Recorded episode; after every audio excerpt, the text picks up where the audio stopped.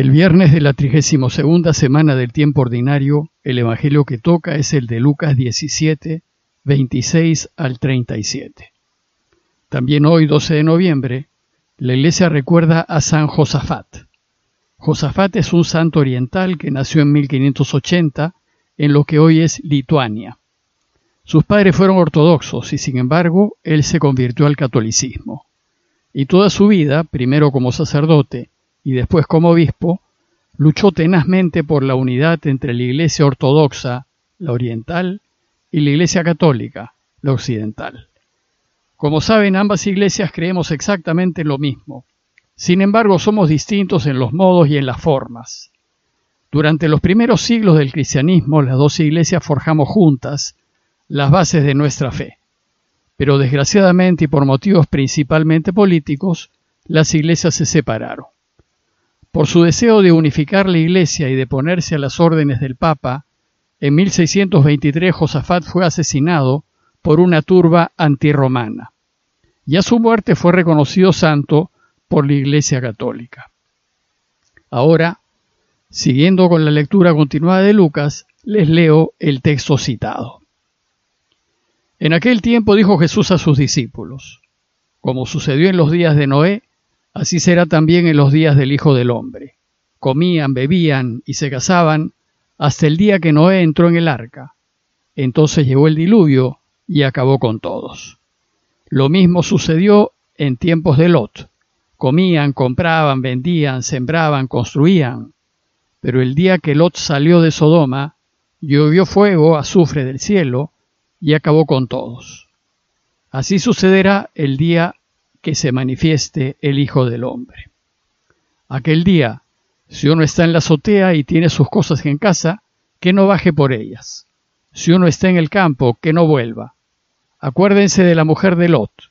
El que pretenda guardarse su vida la perderá, y el que la pierda la recobrará. Les digo esto, aquella noche estarán dos en una cama, a uno se lo llevarán y al otro lo dejarán. Estarán dos moliendo juntas, a una se la llevarán y a la otra la dejarán. Estarán dos en el campo, a uno se lo llevarán y al otro lo dejarán. Ellos le preguntaron, ¿Dónde, Señor? Él contestó, Donde esté el cadáver se reunirán los buitres. En el texto de ayer vimos que unos fariseos le preguntaron a Jesús cuándo llegará el reinado de Dios. Y su respuesta fue que el reinado de Dios ya llegó y que se encuentra en medio nuestro, en los corazones de quienes lo acogen y lo hacen germinar. Inmediatamente después Jesús se dirigió a sus discípulos para hablarles de su segunda venida y del fin de la historia. De ese último día en que el reinado de Dios estará suficientemente maduro como para consolidarlo y así sellar la historia. Pero les va a enseñar que ese día llegará inesperadamente, como un relámpago en medio de la noche. Entonces Jesús va a enseñar a sus discípulos cómo deben proceder de cara a ese día. Primero, tienen que tomar conciencia de que nadie sabe cuándo llegará ese día. Hay personas en todas las épocas que dicen conocer el fin de los tiempos. Jesús nos advierte que no vayamos tras ellas, pues en realidad nadie lo sabe. También en todos los tiempos han surgido y surgen personas que se dicen ser seres especiales y que afirman poseer el mágico secreto de la felicidad y la vida. Y así embaucan a muchos, pues muchos sedientos de felicidad corren tras ellos. Aquí Jesús nos enseña a no hacerles caso, pues el único camino para la felicidad y la vida es su camino, que no tiene secretos, que está abierto a todos y que todos pueden caminarlo. Y segundo, y ya entrando en el relato de hoy, les dice a los suyos que tampoco se comporten como los hombres en tiempos de Noé o de Lot, cuya única preocupación eran sus bienes y riquezas, y no se preocuparon de las necesidades de los demás. Veamos con más detalle esta advertencia que ocupa todo el texto de hoy. Primero Jesús nos trae a la memoria los ejemplos de Noé y de Lot, y luego nos enseña acerca de la imprevisibilidad del último día. La historia de Noé se encuentra en Génesis 6.5 al 8.18 y empieza narrándonos la situación de la humanidad en ese momento. Y nos dice que los hombres actuaban con maldad y que sumidos en su egoísmo, todos sus proyectos tendían siempre al mal, haciendo daño y aprovechándose de los demás. Y de toda la humanidad, solo Noé y su familia eran justos y actuaban con rectitud a la luz de Dios. Entonces, el relato de Noé cuenta que Dios le ordenó construir una barca para salvar a su familia y a todos los animales que había creado, llevándose consigo una pareja de animales de cada una de las especies. Y después llovió sobre la tierra durante largo tiempo. Esa larga duración la expresa el texto diciéndonos que fueron cuarenta días y cuarenta noches.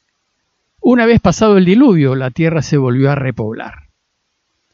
Jesús toma esa historia conocida por todos para enseñar a sus discípulos, como sucedió en los tiempos de Noé, así será también en los días del Hijo del Hombre, cuando venga. Comían, bebían y se casaban hasta el día que Noé entró en el arca, y entonces llegó el diluvio y acabó con todos. De la historia de Noé, Jesús desea destacar que los hombres vivían despreocupados de las cosas de Dios y solo preocupados de vivir el presente con frenesí, viviendo solo para sí, sin pensar en los demás ni en el porvenir. Y entonces, cuando el día del Hijo del Hombre llegue como relámpago en la noche, los agarrará totalmente desprevenidos y ya no habrá nada que puedan hacer. La segunda historia es la de Lot que se encuentra en Génesis 18:20 al 19:29. Así como sucedió con la humanidad en el caso de Noé, así también en el caso de Lot, Sodoma y Gomorra se habían convertido en ciudades de perdición. El texto dice que las quejas contra Sodoma y Gomorra eran tan grandes y su pecado tan horroroso que el clamor contra ellas llegó hasta Dios.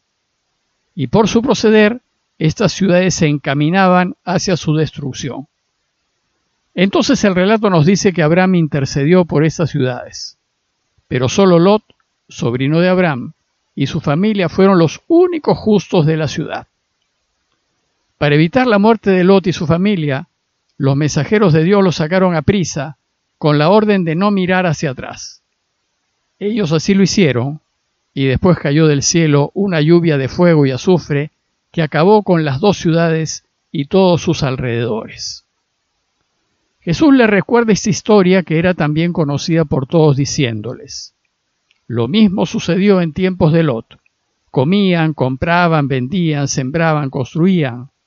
Pero el día que Lot salió de Sodoma, llovió fuego y azufre del cielo y acabó con todos. Es decir, ellos vivían sus vidas como si no pasase nada. Y de nuevo aquí Jesús destaca que los hombres de Sodoma y Gomorra solo andaban interesados en los placeres de la vida y en vivir solo el presente, sin ser conscientes de que todo se acaba y que todo, hasta la vida, llega a su fin.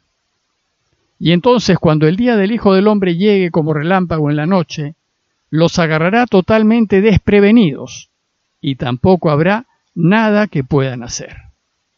Dice el texto, así sucederá el día que se manifieste el Hijo del Hombre llegará cuando menos se piense. Entonces, ante este desolador panorama, ¿qué deben hacer los discípulos? Bueno, en principio, deben vivir siempre en la rectitud y a la luz de Dios, así como lo hicieron Noé y su familia y Lot y su familia.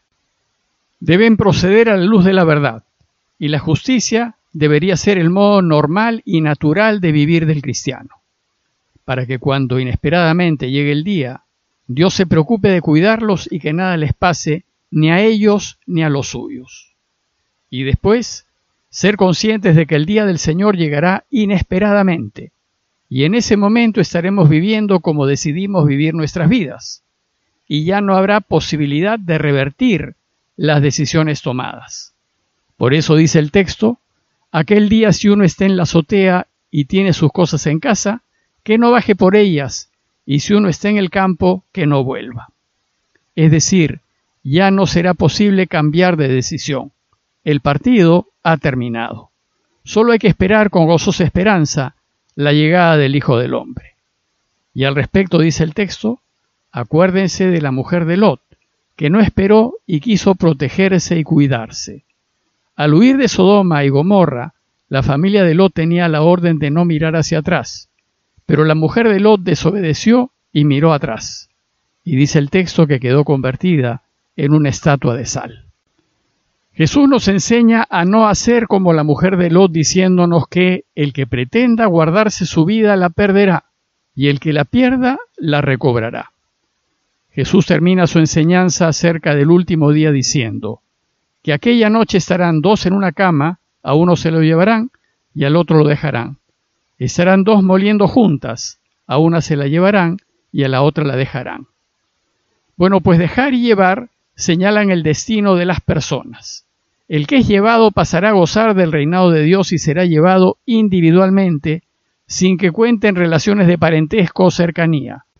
¿Y quién pasará? Dependerá de la opción de cada uno, dependerá de lo que cada quien ha hecho con su vida. El verso final es difícil de entender. Tal vez los discípulos preguntaron qué pasará con los que se quedan, pues los que son llevados irán al reinado de Dios.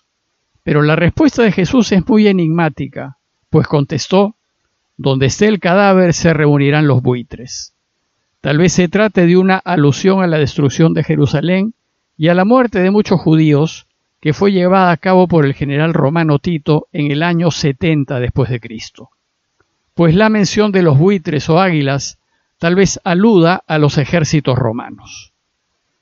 Como conclusión los invito a considerar Primero, la importancia de optar por Dios y elegir llevar una vida recta y veraz, siempre y en todo momento.